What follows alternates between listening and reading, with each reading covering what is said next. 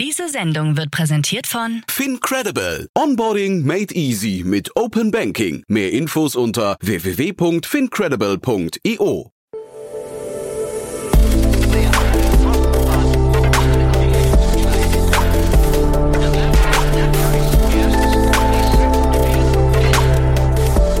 Startup Insider Daily. Interview. Herzlich willkommen zu Startup Insider Daily. Mein Name ist Jan Thomas und jetzt kommt ein Gespräch. Ich würde sagen, das ist überfällig, denn ich spreche mit Adrian Locher. Er ist Co-Gründer und CEO von Merantix und äh, das ist deswegen überfällig, weil ich habe mit Adrian vor zwei Jahren gesprochen, zum ersten und zum letzten Mal. Damals über die Finanzierungsrunde, über den Einstieg von Softbank. Und heute sprechen wir über die nächste große Financial News, denn wir sprechen über den neuen Fonds in Höhe von 100 Millionen Euro, den Merantix auflegt. Merantix ist äh, ja nur ein Steinwurf entfernt, wirklich fast unser Nachbar, muss man sagen, haben hier in Berlin Mitte einen großen Campus, äh, einen AI-Campus kann man sagen, denn Merantix ist ein Venture-Studio, spezialisiert auf das Thema künstliche Intelligenz, hat dort wirklich ja schon eine ganze Reihe an spannenden äh, Startups gegründet und hat jetzt auch begonnen, Co-Investments zu tätigen und über all das und natürlich vor allem über den Blick auf diesen ja sich wirklich in Hypergeschwindigkeit verändernden KI-Markt, das haben wir besprochen. Jetzt, wie gesagt, im Gespräch mit Adrian Locher, Co-Gründer und CEO von Merantix. Werbung. Sei dabei beim HTGF Family Day am 11. und 12. Juni in der Station Berlin. Für zwei Tage voller Inspiration und Business. Tauche ein in ein einzigartiges Netzwerkerlebnis mit bis zu 1500 Teilnehmenden. Erkunde das innovative Seed- und Later-Stage-Portfolio des Hightech Gründerfonds. Lass dich vom vielseitigen Programm inspirieren und knüpfe wertvolle Kontakte. Sichere dir jetzt dein Ticket. Mehr Informationen findest du unter www.family-day-htgf www.startup.de. Startup Insider Daily. Interview. Cool, ja, ich freue mich sehr. Adrian Locher ist wieder hier, Co-Founder und CEO von Merantix. Hi Adrian. Hi Jan. Freue mich, dass wir wieder sprechen. Ist schon lange her. Äh, zwei Jahre habe ich gesehen. Zwei Jahre und ein bisschen was. Äh, damals war es eure, ich glaube, der Einstieg von Softbank war damals der, ähm, der Hintergrund, ne? Ja, richtig. Das war das Second oder sogar Third Closing unseres ersten Fonds, ähm, in den auch Softbank noch mit eingestiegen ist. Jetzt will ich mal nicht erwarten, dass jeder unserer Hörerinnen und Hörer damals schon zugehört hat. Vielleicht für die, die ich noch nicht kenne, ein paar Sätze zu euch. Genau, wir sind ein AI Venture Investor, also wir investieren in KI ähm, und zwar in die frühe Phase. Im aktuellen Fonds, der jetzt gerade noch läuft, äh, fokussiert auf eigene Inkubationen, Healthcare, Biotech, Manufacturing, Robotics. Das sind so die ersten Felder, die wir gemacht haben. Haben jetzt zehn Unternehmen aufgebaut und werden jetzt in Zukunft neben den eigenen Inkubationen auch ähm, Co-Investments in externe Unternehmen machen. Warum dieser Schritt in Co-Investments? Ja, ich glaube, wir haben über die Dauer immer wieder Unternehmen gesehen, die schon gegründet waren, die wir aber sehr spannend fanden und dann die wir glauben. Und da möchten wir gerne dabei sein. Mhm.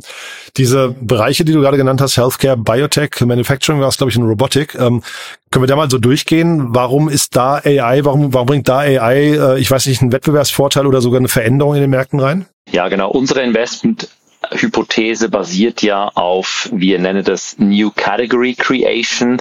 Also wo werden neue Kategorien ähm, möglich, wo werden neue Businessmodelle möglich, die vorher nicht funktioniert haben oder die es vorher nicht gab, bevor KI funktioniert hat.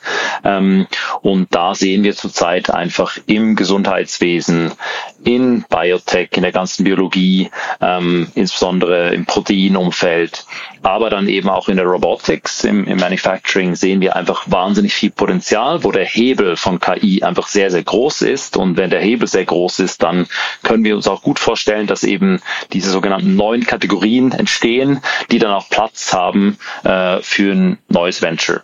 In anderen Worten eben nicht inkrementeller äh, Fortschritt, sondern wirklich ähm, die großen Sprünge möglich sind.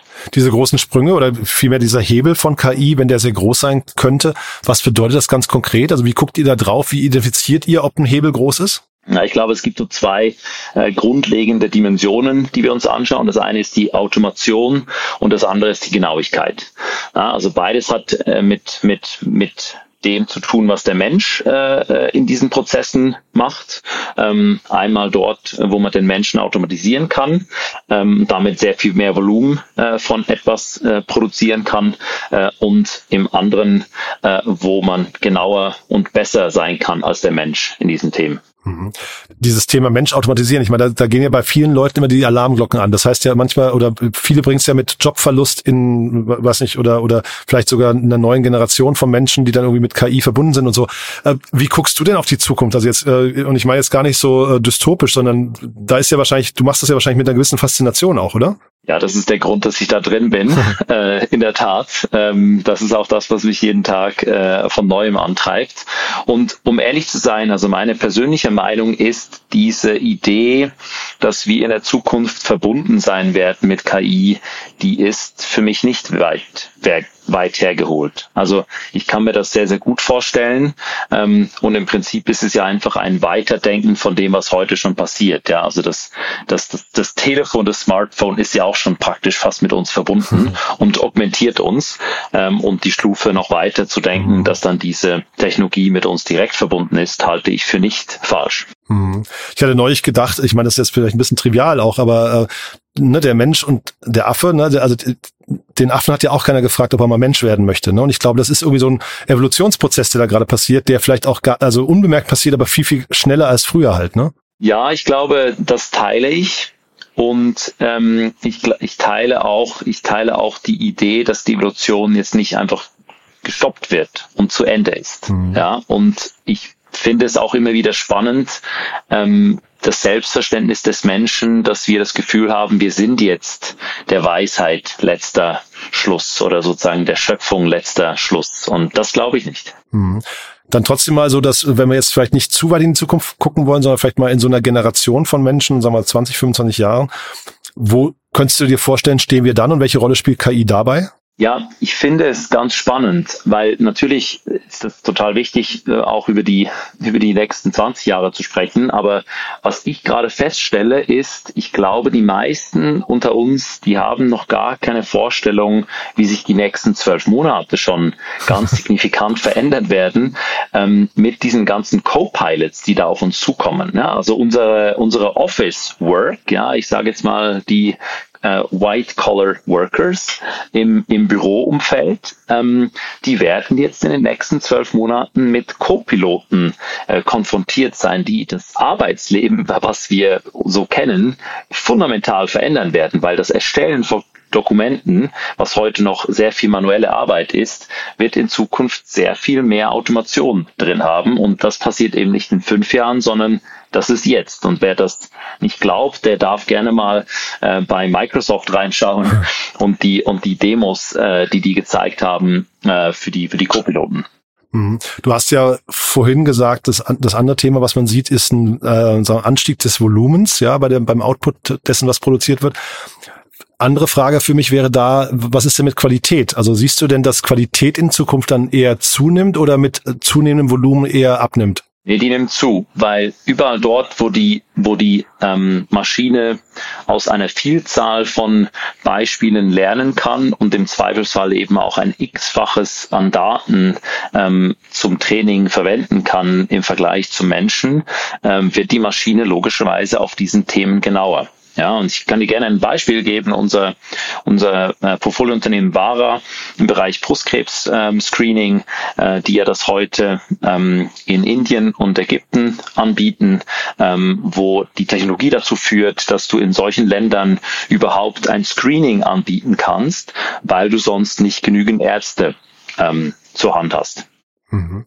Und äh, liefert denn wahre Ergebnisse, wo ihr sagt, die sind ähm, marktfähig oder, oder kompetitiv? Ja, Vara hat ähm, letztes Jahr eine Publikation gemacht in der digitalen Version vom Lancet äh, Magazin. Ähm, das ist eine sehr, sehr angesehene Publikation und hat dabei aufgezeigt, dass der Algorithmus nicht nur besser ist als der von anderen Konkurrenten, sondern eben auch besser ist als ähm, die Ärztinnen und Ärzte, mit denen er verglichen wurde. Ähm, und die neue Publikation, die nächstes Jahr äh, kommen wird, äh, wird da nochmal einen oben draufsetzen. Das kann ich schon sagen. Mhm. Ich hatte mit Volumen und Qualität hatte ich in die Richtung gefragt, weil man kennt das ja aus, sag mal, den ganzen Massenproduktionsbetrieben. Irgendwann, äh, ne, man hatte am Anfang quasi den Handwerker und dann irgendwann wird das automatisiert und in, in, äh, in den Massenbetrieb übergeben. Und dadurch geht ja meistens die Qualität ein bisschen runter. Und äh, ich höre aber jetzt bei dir raus, das vermutest du nicht. Du, äh, wir reden jetzt hier nicht über so ein, der Mensch bleibt die Manufaktur hinterher, der, der feine Betrieb und ähm, die KI bleibt der oder wird der Massenbetrieb und wird deswegen schlechter. Im Gegenteil höre ich da, äh, raus bei dir, ja? Ja, ich glaube, es ist immer so eine, eine Wellenbewegung. Ne? Also die ersten, die ersten Bilder, die generiert wurden über, über KI, die waren logischerweise deutlich schlechter als die von professionellen Designern und Designerinnen. Ähm, wenn ich jetzt heute anschaue, was da, was da die KI produzieren kann, ähm, dann ist das durchaus vergleichbar und teilweise besser.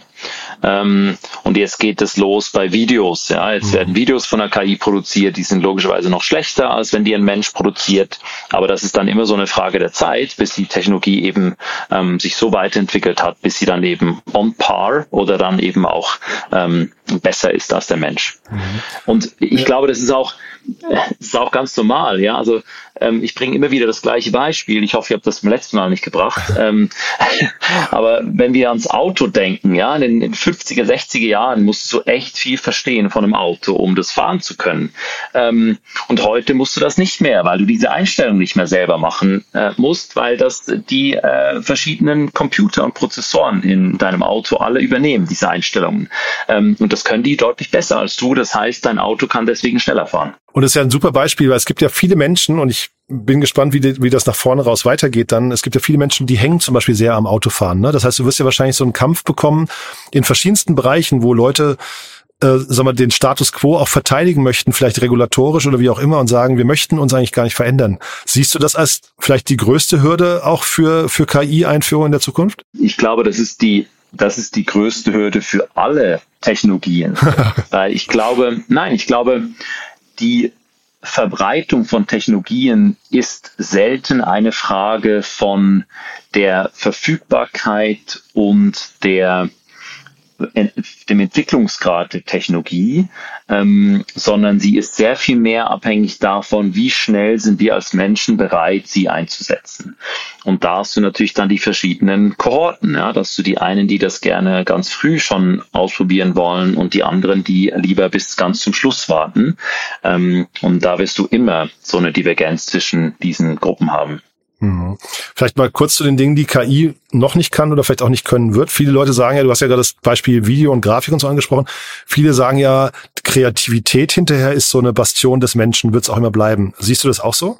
Ja, ich glaube, das hat, das war eine, eine, eine das war ein Eindruck oder eine Meinung, die wurde bis vor zwölf Monaten sicherlich vertreten. Ähm, die ist natürlich aber gerade durch die generative KI, glaube ich, ganz schön ins Wanken gekommen ähm, und ist sicherlich auch ein bisschen davon abhängig, wie man Kreativität ähm, definiert. Aber wenn ich jetzt heute mir Geschichten schreiben lasse von von ChatGPT oder ähnlich gelagerten ähm, Large Language Models, dann würde ich durchaus sagen, dass man da eine Form von Kreativität, auch wenn das vielleicht einfach statistisch bedingt ist, mhm. ähm, sehen kann. Ja, ich glaube, Kreativität die, auf die ich jetzt abzielen würde, wäre, glaube ich, eher dieses Schaffen von Neuem wirklich. Ne? Also, weil, äh, wie du es gerade sagst, ist Generative AI wird trainiert auf existierenden Dingen, aber es geht vielleicht darum, neue Dinge zu erkennen oder keine Ahnung, äh, Klee, der das, das tollste, tiefste Blau oder sowas erfunden hat oder so. Weißt du, solche Dinge, die halt noch nicht da waren. Also, mhm. da, weißt du, was ich meine? Also, äh, ist das etwas, was KI auch können wird, weil es dann irgendwann anders, anders arbeitet nochmal als heute? Oder ist das eine Sache, wo der Mensch hinterher dann doch sein, sein vielleicht seine letzte Bastion findet, ja? Ich weiß es nicht. Ich weiß nicht, ob das ähm, vielleicht eine bisschen, also das, ob das vielleicht ein bisschen eine künstliche Diskussion ist ja. und dann am Schluss sogar eine philosophische, weil und vielleicht obsolet ähm, auch, ne? Ja. Weißt du, durch wen hat sich Klee beeinflussen lassen? Also wo, wo kamen Klees Inspirationen her? Mhm. Die kamen ja auch irgendwo aus mhm. Datengrundlagen um ihn herum. Ja, mhm. also er hat das auch nicht aus dem luftleeren Raum geschaffen. Und ähm, genauso ist es bei der ist es bei der KI. Die hat halt auch Daten, auf die sie basiert und aus der sie neue Dinge kreieren kann. Ja, du, dann nehmen wir den berühmten Apfel, der dann auf dem, auf dem Kopf fällt. Ne? Also, dass du plötzlich, du hast diesen Geistesblitz. Sind das Dinge, die eine KI können wird, dass ihr irgendwann mal sagt, hey, da, da müsste eigentlich das und das mal passieren? Keine Ahnung, ein Edison, der dann das Licht erfindet oder so. Klar, hast du recht, das ist irgendwie aus, aus irgendwas heraus getrieben, aber Trotzdem hat ja jemand einen Bedarf erkannt. Also jetzt zum Beispiel Vara, könnte irgendeine KI Vara selbst äh, erfinden? Das wäre vielleicht die Frage. Genau, also ich glaube, eine Sache, die die KI heute nicht kann, und da sind wir sicherlich an einem ganz spannenden Punkt, die KI kann im Prinzip nicht sich selbst Ziele setzen. Ja, also die KI kann nicht sagen, ich will das und das machen, sondern die KI kann zurzeit nur auf Ziele reagieren, die ihr gesetzt werden. Ähm, und der Grund dafür ist, ähm, in meiner Wahrnehmung, dass es eben noch kein Bewusstsein gibt, was die KI hat. Das heißt, sie kann aus sich selbst heraus keine neuen Motivationen erzeugen.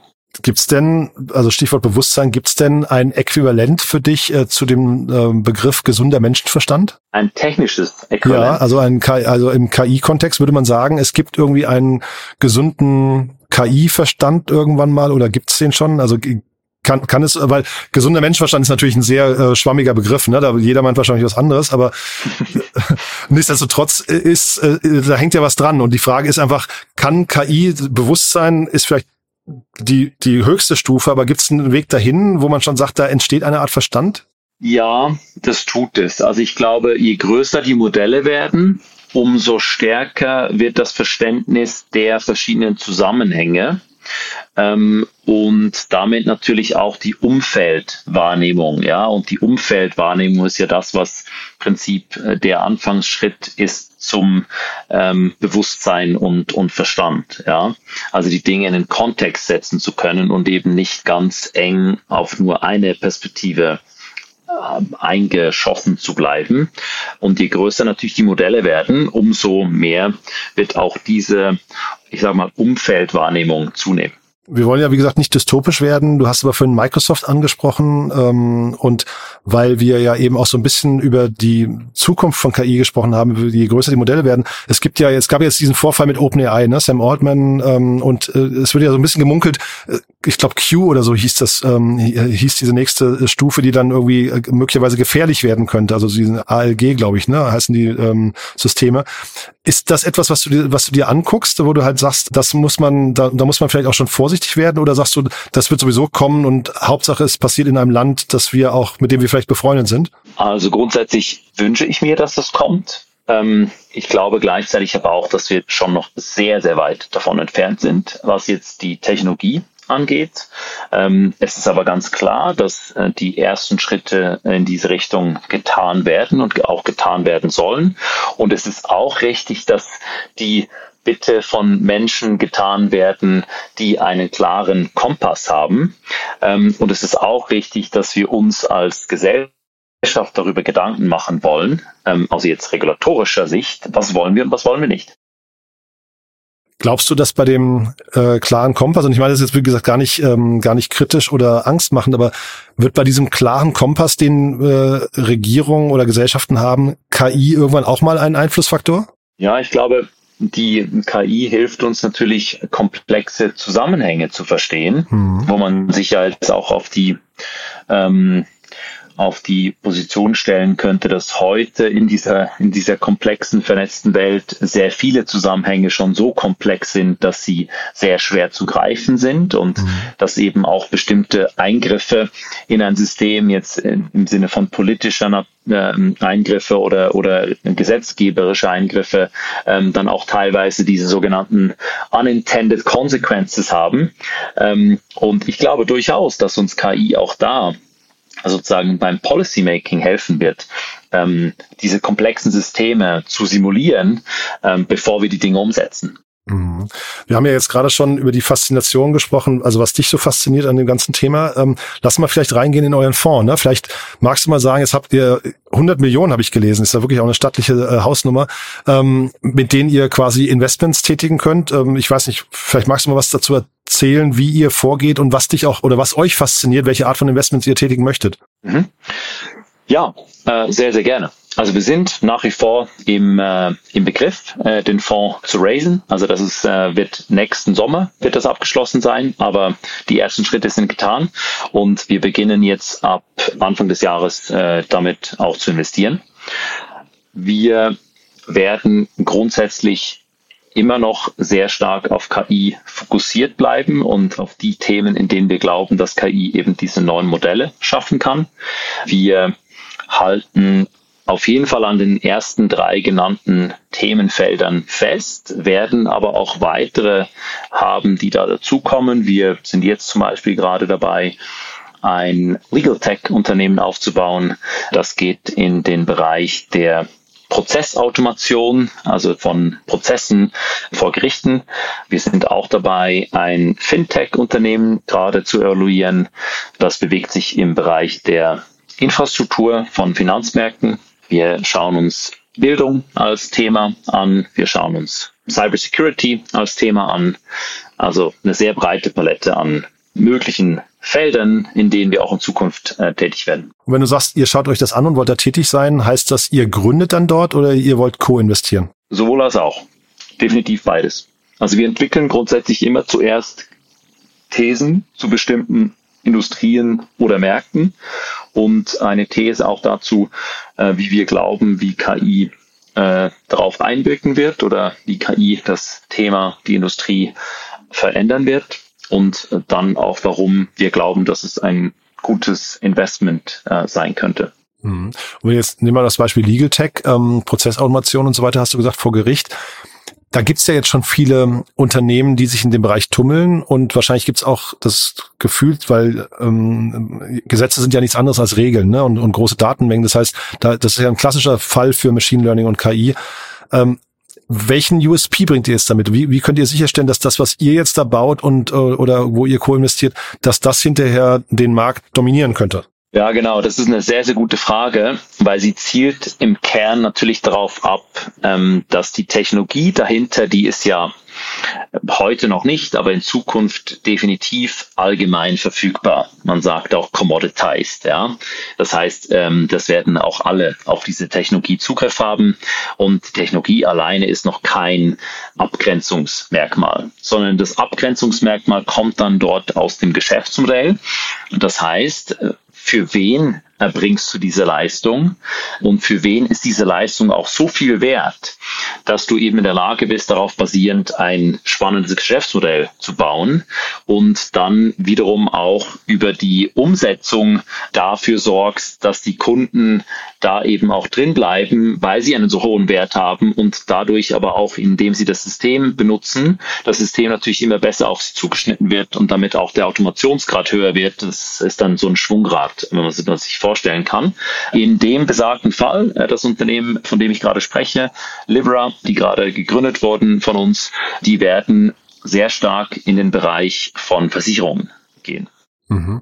Das heißt, Sie suchen sich jetzt einen Teilausschnitt, weil du hast jetzt gerade gesagt, für wen erbringt man die Leistung und für wen ist sie wie viel wert? Weil für mich wäre ja eigentlich die Frage, äh, an welchen Stellen ist man besser als der Wettbewerb? Weil äh, das geht ja in so einer rasanten Geschwindigkeit, dass man vielleicht auch gar nicht weiß, wie schnell der oder wo überall Wettbewerb entsteht und plötzlich treffen ähnliche Unternehmen mit einem ähnlichen Versprechen bei, bei dem gleichen Kunden schlagen die auf und es kann sein, dass das Startup, auf das man lange gesetzt hat, plötzlich wertlos geworden ist. Das wäre jetzt so meine Befürchtung, ne? dass in so einer Hypergeschwindigkeitswelt äh, sowas schnell passieren kann. Das wird auf jeden Fall passieren.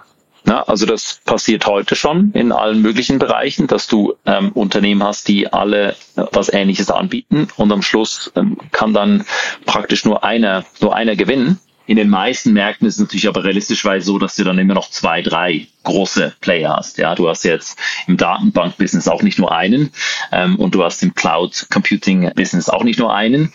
Aber ich gebe dir absolut recht. Typischerweise wird es in solchen Märkten jetzt nicht Platz für zehn Unternehmen geben. Ist denn in Märkten, wo hinterher Technologie Commodity ist, ist es dann nicht eigentlich ein Distributionsthema irgendwann, dass ihr also mit, mit so einem Beispiel, ich weiß nicht, vielleicht relativ schnell in Vertriebspartner, ich weiß nicht, ob jetzt Salesforce oder Microsoft da die richtigen sind, aber dass man in solch, mit solchen Unternehmen partnern muss, um die Zugänge möglichst schnell zu bekommen und vielleicht dann einfach ein Revenue Share, Share Deal machen muss, also einen Teil des Umsatzes abgeben muss? Es ist auf jeden Fall, also Distribution wird auf jeden Fall eine Rolle spielen in solchen Modellen, ganz, ganz klar. Aber, aber nicht die größte?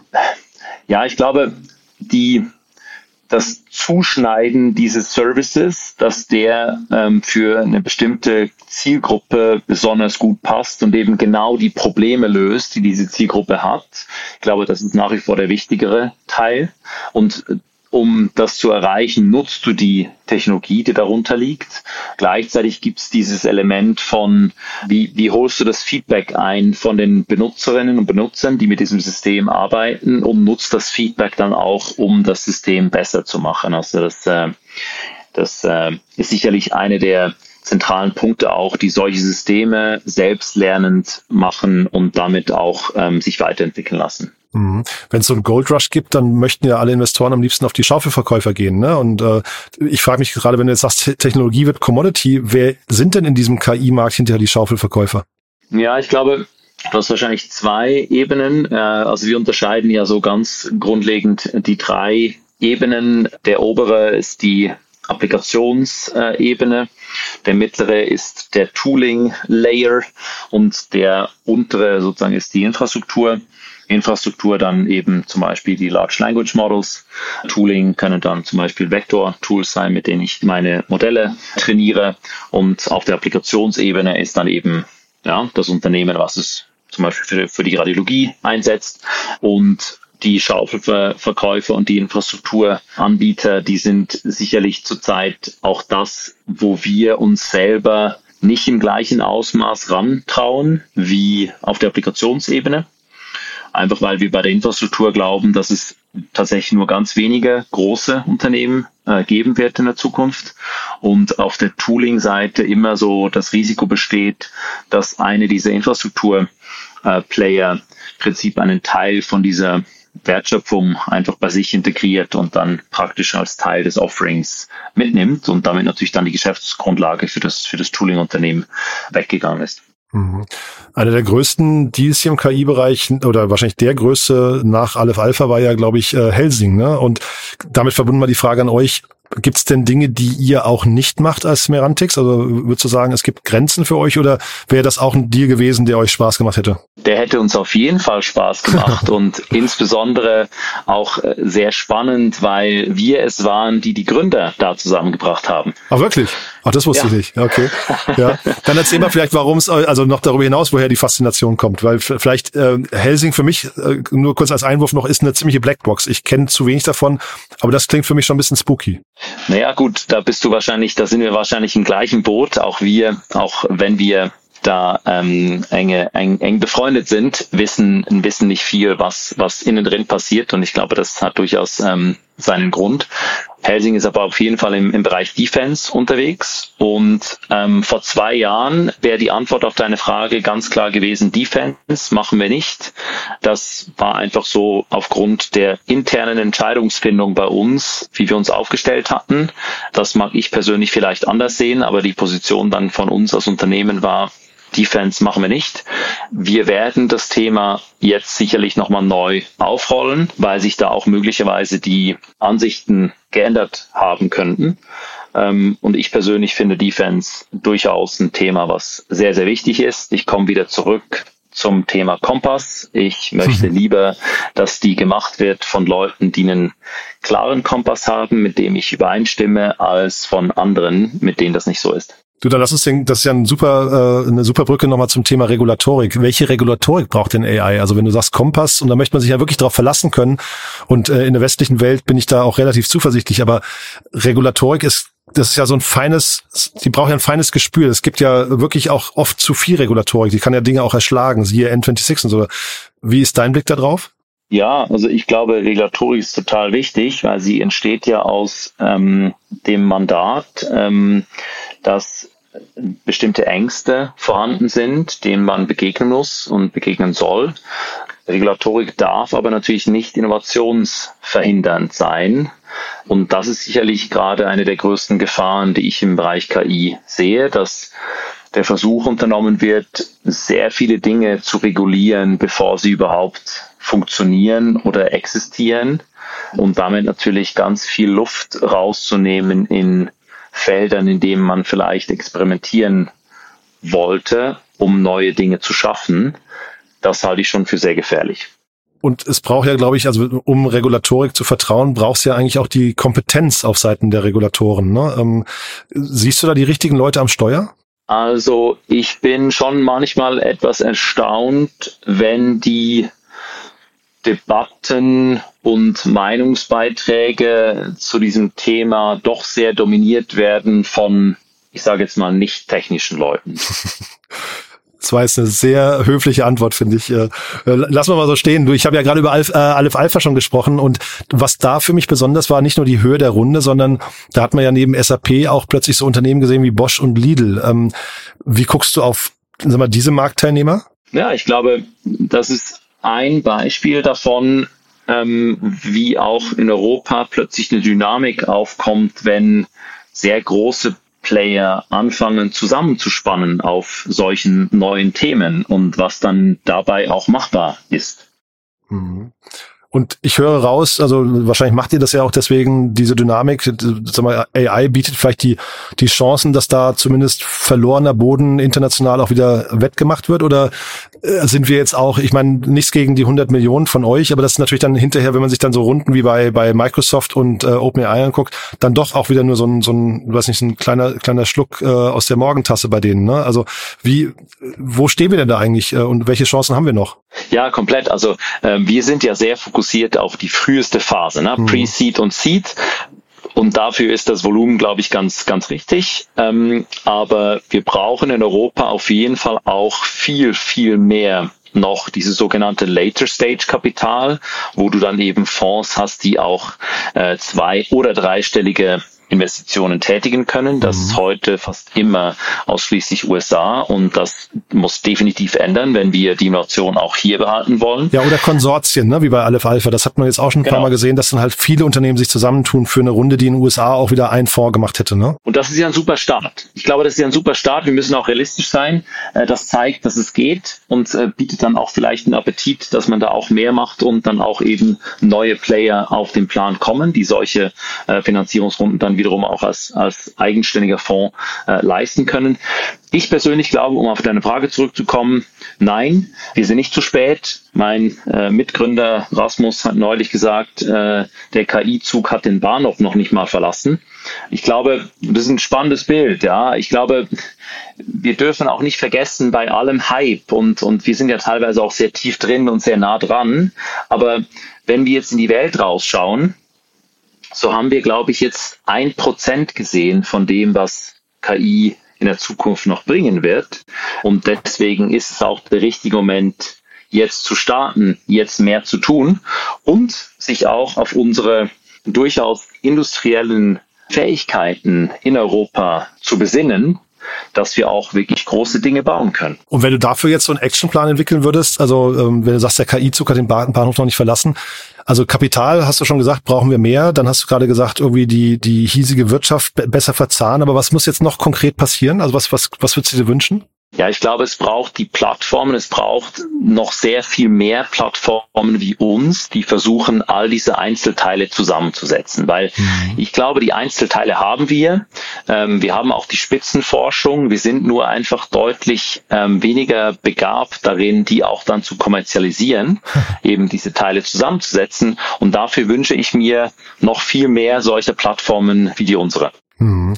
Und dann nehmen wir das vielleicht nochmal als Brücke zu dem Thema, das hast du mir im Vorgespräch gesagt, äh, ihr habt ja eine eigene äh, Schule oder, oder äh, ich glaube AI School nennt sich das, ne, äh, entwickelt oder bietet ihr an. Das heißt, das Thema Talente spielt auch eine große Rolle. Das spielt eine sehr, sehr große Rolle und die AI School, die hat auf jeden Fall eine sehr langfristige Mission, ähm, in sehr viele verschiedene Bereiche zu gehen, hat jetzt erstmal gestartet mit einem Executive Education Kurs, der sich an Führungskräfte richtet. Wir werden aber auf jeden Fall auch uns weitere Zielgruppen da anschauen, was dann vielleicht mehr so in Richtung von einem, ich nenne es mal den AI, die AI Practitioner geht.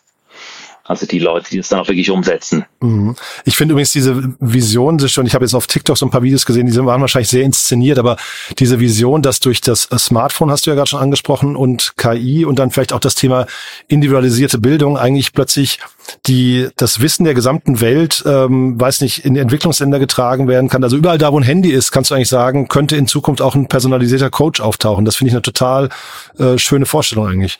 Ich glaube, Bildung ist einer dieser Bereiche, in denen KI mitunter den größten positiven Impact haben wird, weil ganz vereinfacht gesagt, wir wissen, die erfolgreichste Form von Ausbildung, Bildung, Education ist das Tutoring, ja, das eins zu eins Tutoring und das ist natürlich schlicht und ergreifend nicht leistbar ohne Technologie, aber da kommen wir hin. Dann Langzeitwette, was würdest du sagen, wann taucht KI zum ersten Mal im Lehrplan auf? Ich hoffe nächstes Jahr. Ah, super. Das wäre schön. Also äh, war ein tolles Gespräch, muss ich sagen. Ich sehe, ihr seid mit Spaß dabei. Adrian, haben wir irgendwas Wichtiges vergessen aus deinem, ah, ihr, ihr sucht noch jemanden für euer Investmentteam, hast du gesagt, ne? Genau, wir bauen auf jeden Fall unser, unser Investmentteam aus und suchen dafür ähm, VC Professionals. Super. Am besten auf LinkedIn bewerben oder wie, wie äh, kontaktiert man euch? LinkedIn oder auch äh, gerne direkt an mich, adrian.merantix.com. Super. Hat großen Spaß gemacht. Ich freue mich aufs nächste Mal. Danke dir, Jan. Bis dann. Ciao. Startup Insider Daily, der tägliche Nachrichtenpodcast der deutschen Startup-Szene. Ja, das war Adrian Locher, Co-Gründer und CEO von Merantix. Und ich habe es ja vorher gesagt, es war echt ein sehr, sehr cooles Gespräch und wirklich schade, dass wir nicht öfters gesprochen haben in der Vergangenheit. Manchmal muss man ja eigentlich Anlässe schaffen, wenn sie sich nicht von alleine aufdrängen. Äh, haben wir in dem Fall noch nicht gemacht, werden wir aber in Zukunft hoffentlich öfters schaffen. Äh, ich fand es auf jeden Fall ein super Gespräch, ein Schnelldurchlauf durch ganz, ganz viele Themen. Ich finde, Adrian hat super coole Antworten gegeben. Nicht gestreift haben wir jetzt gerade das Thema Davos. Ähm, und zwar in der zweiten Januarwoche findet ja wieder Davos statt. Und da hat Merantix ein eigenes KI-Haus für diejenigen von euch, die das interessiert, am besten mal auch da Kontakt mit Adrian aufnehmen und ja, ansonsten danke fürs Zuhören, danke für euer Interesse. Ich fand es eine super spannende Folge und würde mich natürlich dementsprechend freuen, wenn möglichst viele Menschen hier mal reinhören, entweder um Merantix kennenzulernen oder um sich vielleicht mit dem Thema KI und den Möglichkeiten und den vielen, vielen Chancen zu beschäftigen. Ich glaube, wir haben wirklich ein tolles Zukunftsbild gerade gezeichnet, haben versucht, möglichst wenig Bedenkenträgertum in den Mittelpunkt zu stellen. Ich glaube, das ist uns auch gelungen. Ich glaube, wir beide sind eher Enthusiasten von der Euphorie und ja, wenn Adrian recht hat, dann äh, nächstes Jahr um diese Zeit sieht die Welt schon ganz anders aus. Mal gucken. Packe ich mir auf Wiedervorlage und werde ihn dann zum gegebenen Zeitpunkt nochmal drauf ansprechen sprechen. Das war's für den Moment. Euch einen tollen Tag und ja, danke fürs Zuhören. Vielleicht bis nachher oder falls nicht bis nachher, hoffentlich spätestens bis morgen. Ciao, ciao.